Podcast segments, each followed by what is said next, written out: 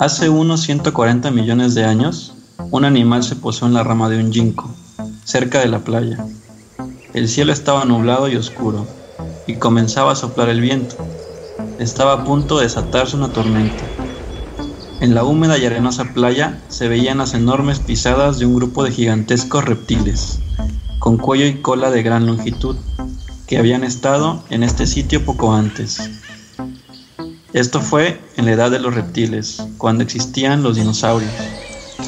Pues ese es un fragmento del gran libro de aves, que es un libro que yo tenía de niño hace 20 años y es uno de mis más grandes antiguos recuerdos acerca de mi fascinación por la naturaleza.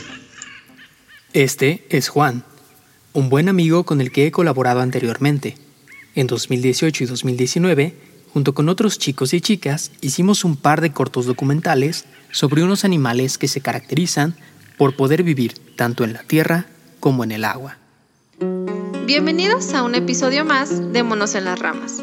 Yo soy Alicia y decidimos empezar este episodio de una forma distinta, ya que la misión que tenemos con las historias de naturaleza que les contamos es mostrar la parte humana de las ciencias biológicas y la conservación. Hoy hablaremos de ranas, cecilias y salamandras, que son también llamados anfibios.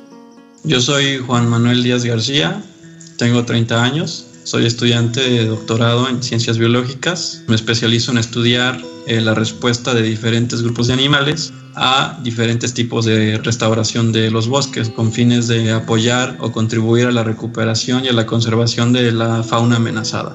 Los anfibios son un grupo de animales vertebrados, es decir, que tienen huesos como nosotros las personas. Los anfibios, a diferencia de, los reptiles que tienen una piel cubierta de escamas o de los mamíferos que tienen una piel cubierta de pelo, eh, los anfibios no tienen ninguna protección y ningún tipo de recubrimiento en su piel. A grandes rasgos, los anfibios están clasificados en tres órdenes.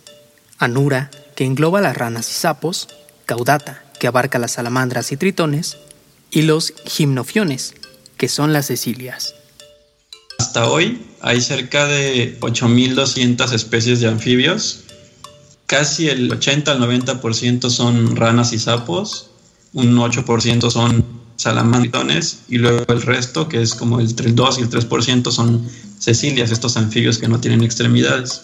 Y de estas, cerca de 8.200 especies, el 30% se encuentra amenazadas ¿no? por diferentes factores asociados a principalmente a actividades humanas. Sabemos que la conservación de la vida silvestre está pasando actualmente por un momento difícil. Con cada semana que pasa, Leemos o escuchamos noticias de grandes animales que están por desaparecer, rinocerontes, jaguares, lobos mexicanos. Pero los anfibios, que se encargan de tareas tan importantes como controlar las poblaciones de insectos, también se están viendo fuertemente afectados por nuestras acciones. Algunas de las actividades humanas que se ha comprobado que disminuyen tanto la riqueza como la abundancia de los anfibios a nivel mundial es la deforestación, el cambio de uso de suelo hacia ambientes antropizados como los cultivos o los pastizales para crianza de ganado. La transformación de sus ecosistemas es la principal amenaza y de ahí vienen otras actividades humanas tales como la introducción de especies exóticas, invasoras y también el tráfico ilegal. Y algunos de los factores naturales son la presencia de enfermedades, como pueden ser endoparásitos, hongos, ¿no? Que también se han comprobado que han disminuido algunas poblaciones de anfibios alrededor del mundo. Alrededor del mundo. Esto es importante porque no es tan fácil que un hongo viaje por sí solo de un continente a otro. Y para complementar esta historia, debemos viajar a Sudáfrica. In the complex country of South Africa, the occasion is the opening of Parliament. A inicios de la década de 1930, tres jóvenes científicos, Hockben, Shapiro y Swarestein, estudiaron distintos aspectos de un anfibio que hasta el día de hoy es de gran importancia para la investigación científica, la rana de uñas africana o Xenopus laevis. Se dieron cuenta de que la ovulación de estas ranas dependía de la hormona gonadotropina. Efectivamente, usted espera un bebé. Desde y bueno, a partir de esto, surgieron unas de las primeras pruebas de embarazo. Y es que al inyectar la orina de una mujer embarazada bajo la piel de esta rana, se podía observar al día siguiente la ovulación de la misma. Esta prueba se reservaba para emergencias médicas, y a pesar de que no era tan común, dio lugar a la continua exportación de ranas a otros sitios. No hay certeza de que el viaje de estas ranas sea el origen del hongo quitridio, y hasta hoy hay mucho debate al respecto.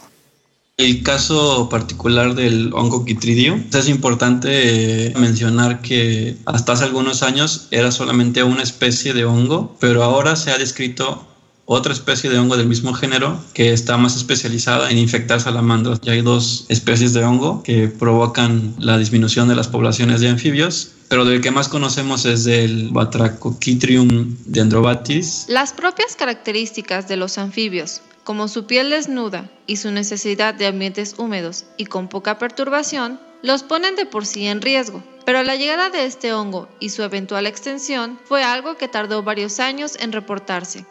De 1980 se encontró que las poblaciones de anfibios comenzaron a disminuir de forma muy drástica, pero llamó mucho la atención que había sitios donde no había perturbaciones humanas, donde no había deforestación, donde no había tanta contaminación en donde también se estaban disminuyendo las poblaciones. Eh, la propuesta o, la hipótesis es que este hongo fue el que llevó a cabo toda esta disminución poblacional de anfibios que se dio en, Centroamérica y en Australia, ¿no? Por ahí de los 80 Aquí en México el, el, registro más antiguo de ese hongo se tiene de 1970. Coincide en la época en la que hubo un declive poblacional de salamandras en el sur del país. Lo que hace este hongo es adherirse a la piel de los anfibios. Recordemos que la piel de los anfibios es rica en queratina y la queratina es el alimento ideal para este hongo. Este empieza a reproducirse hasta que logra colonizar prácticamente toda la piel del anfibio. Y algunas de las afecciones que tiene este hongo en la piel de los anfibios es endurecerla, generar llagas o úlceras. Y a partir de este daño que hace en la piel de los anfibios, empiezan a tener un descontrol en el intercambio de gases a partir de su piel, pueden fallecer por un paro cardíaco o por esta falla en el intercambio de gases. Aunque últimamente ha habido algunos registros de anfibios infectados por hongo, donde la infección parece no ser tan severa, está a discusión si los anfibios actualmente están desarrollando como algún tipo de resistencia. Esto no significa que los anfibios estén a salvo. Los procesos de adaptación pueden tomar cientos de años y al ritmo acelerado de destrucción que el ser humano provoca en el planeta, ni los anfibios ni otros animales se encuentran ante un futuro fácil.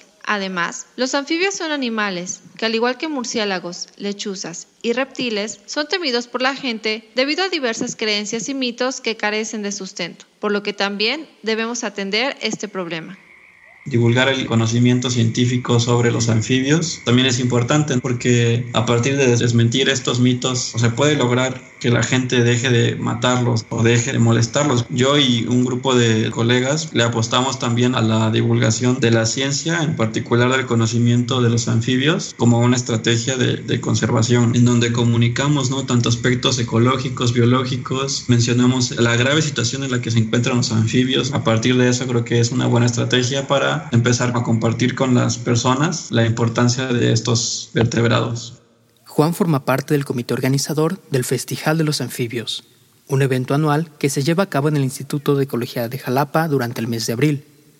Este año, la tercera edición fue suspendida por la emergencia sanitaria de la COVID-19. Los invitamos a seguir la página del Festival de los Anfibios en Facebook, donde podrán encontrar más información sobre estos animales, así como los documentales que hace un par de años realizamos, y próximamente información sobre la edición 2020. Festival se escribe como festival, pero con X en vez de la V. Gracias por escucharnos. Este episodio fue producido por Jorge Ramos y por mí. Agradecemos la participación del biólogo Juan Manuel Díaz García. La edición de audio fue realizada por Rolando Huesca. Monos en las Ramas incluye al resto del equipo, María Fernanda Álvarez y Zaira Esparza, así como Estudios Guajiro en Puebla, México. Nos pueden encontrar en Spotify y nuestra página de Facebook. Espera la próxima semana para escuchar lo que nos cuenta la naturaleza. Soy Alicia, hasta pronto.